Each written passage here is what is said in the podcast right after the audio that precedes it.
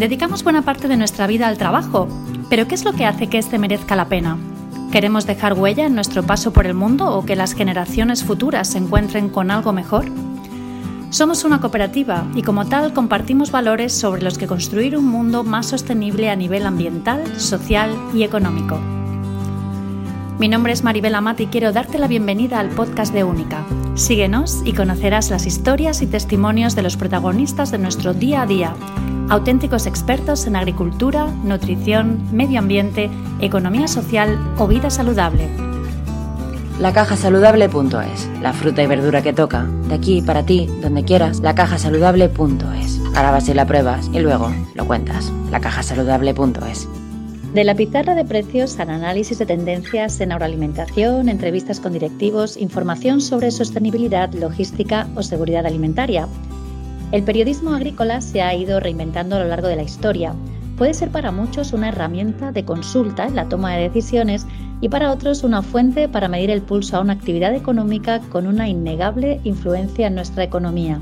La agencia de noticias EFE ha sido una pionera en el tratamiento de la información agrícola. EFE Agro es la única agencia de noticias agroalimentarias española participada por la agencia EFE, a la que dota de todo ese contenido especializado desde hace ya más de 30 años. Hoy en el podcast de Única hablamos con su directora, Laura Cristóbal, sobre la aportación de este tipo de periodismo. EFEAGRO es un ejemplo de cómo han evolucionado los medios agroalimentarios en este tiempo.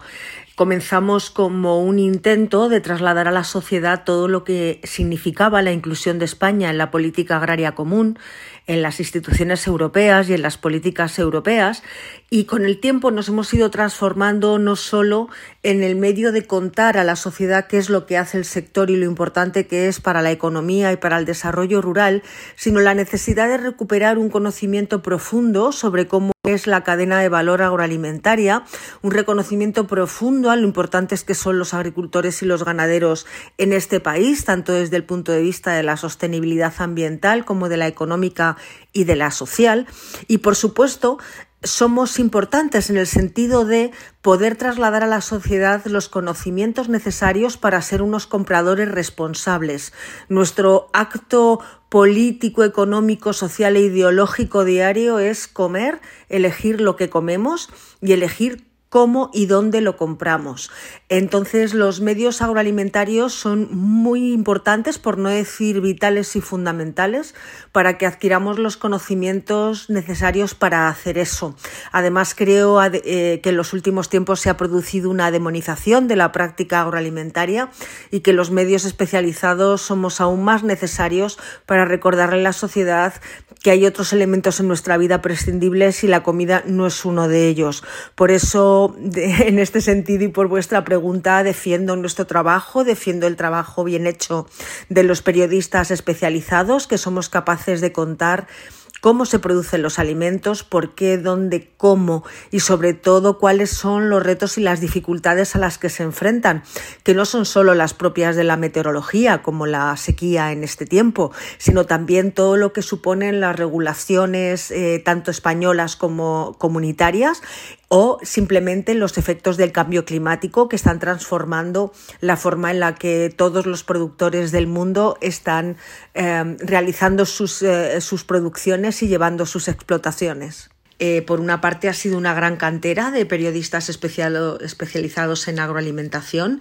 Creo que llevamos muchísimos años y que muchos de nuestros profesionales se han trasladado a otros ámbitos de la información agroalimentaria, demostrando su valor y, la gran escuela que ha sido FEAGRO. Por otra parte, Creo que FEAGRO, como empresa participada por la agencia EFE, tiene en su ADN dos ámbitos que a mí me resultan absolutamente fundamentales y que disfruto en mi día a día como directora de la compañía.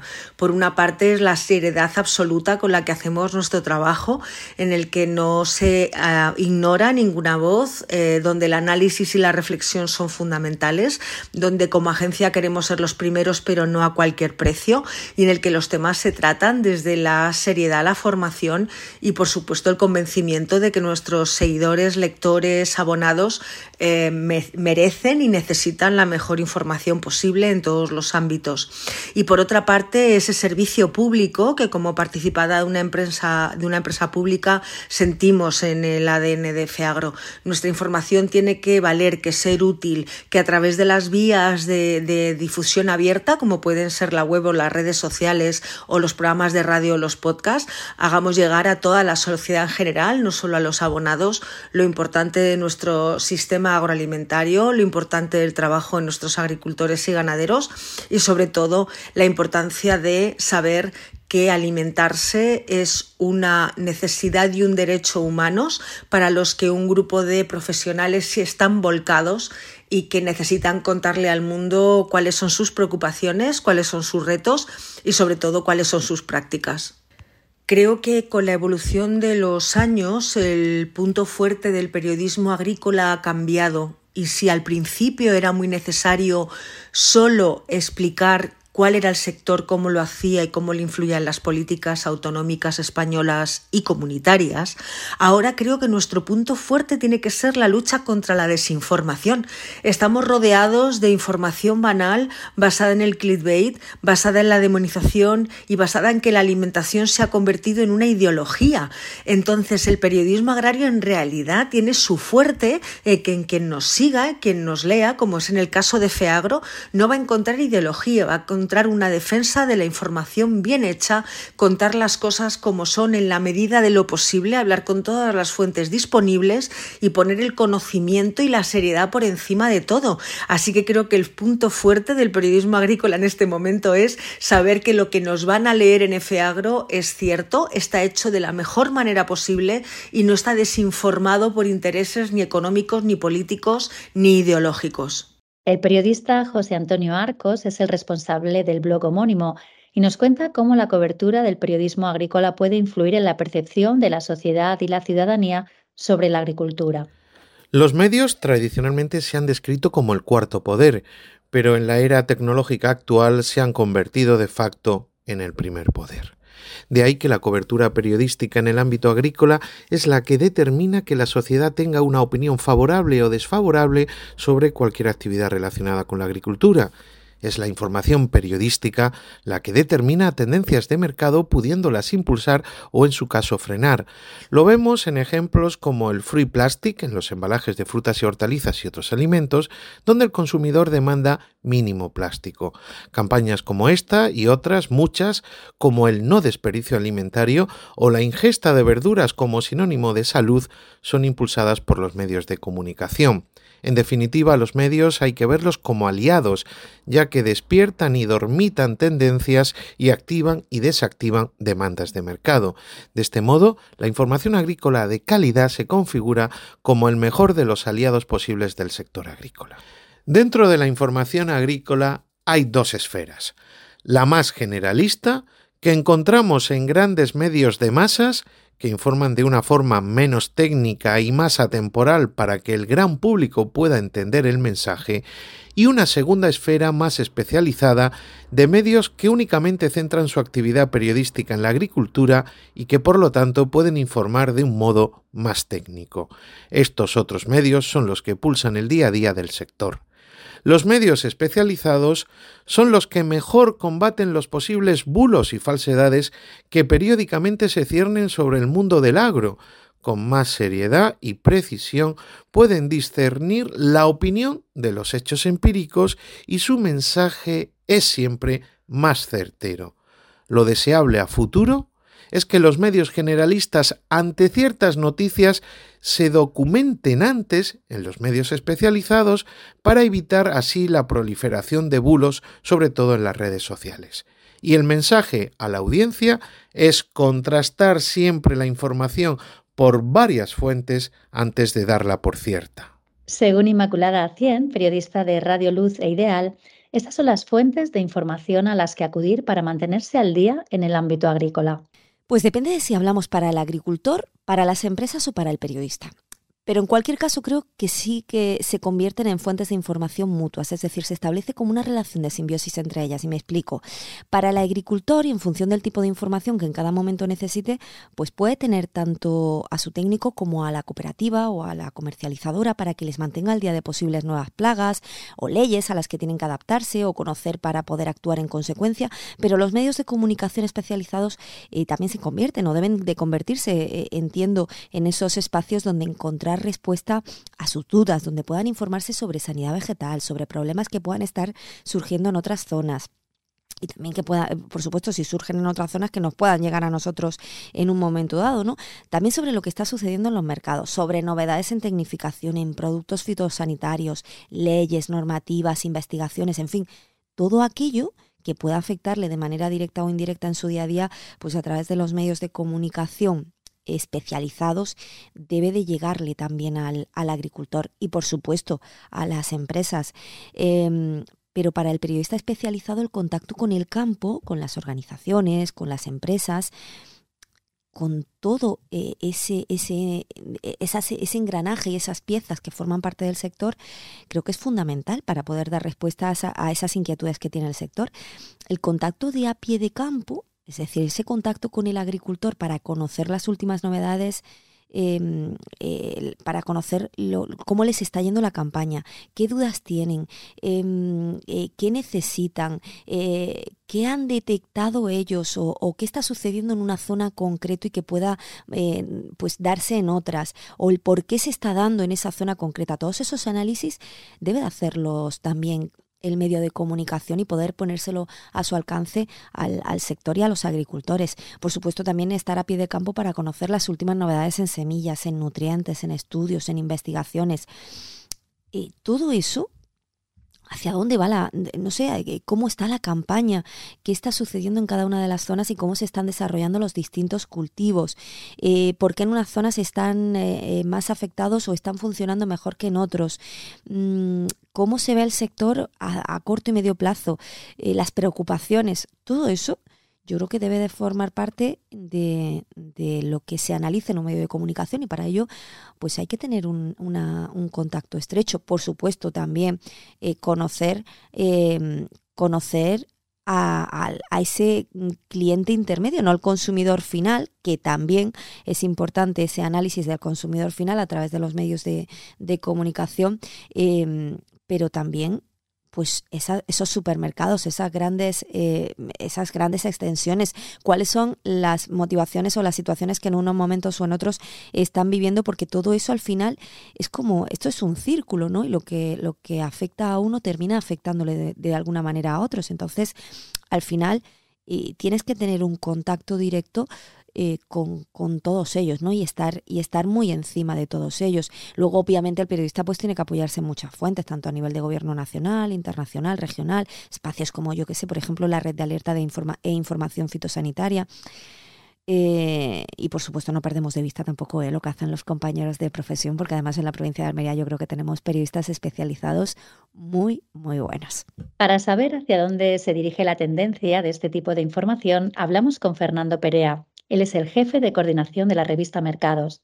Nosotros somos bastante activos en temas de redes y para nosotros es una herramienta muy importante que ahora mismo está en constante evolución, porque hemos visto como en los últimos 8, 6, 8 años, pues digamos, Twitter era un poco la referencia, sin embargo, ha ido evolucionando y ahora quizás esa interacción que antes había en esta red ha pasado a LinkedIn Facebook se ha mantenido más estable.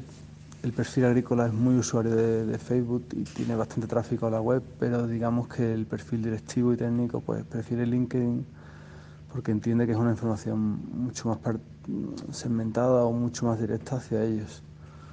Eh, en cuanto a las nuevas redes, por ejemplo, el tema de TikTok, pues tenemos cuenta, pero aún no hemos profundizado porque el final el perfil de población media en este tipo de perfil de redes nos aparecían estudios que hemos buscado, pero teniendo en cuenta sobre todo al lector o al oyente como principal receptor, pues en un mundo tan globalizado la segmentación de la información creemos que es clave para tener un mayor alcance y sobre todo fidelización de esos lectores y que nos tengan como referencia. Las redes sociales, como en cualquier otro ámbito informativo, acaparan cada vez mayor protagonismo a la hora de transmitir noticias.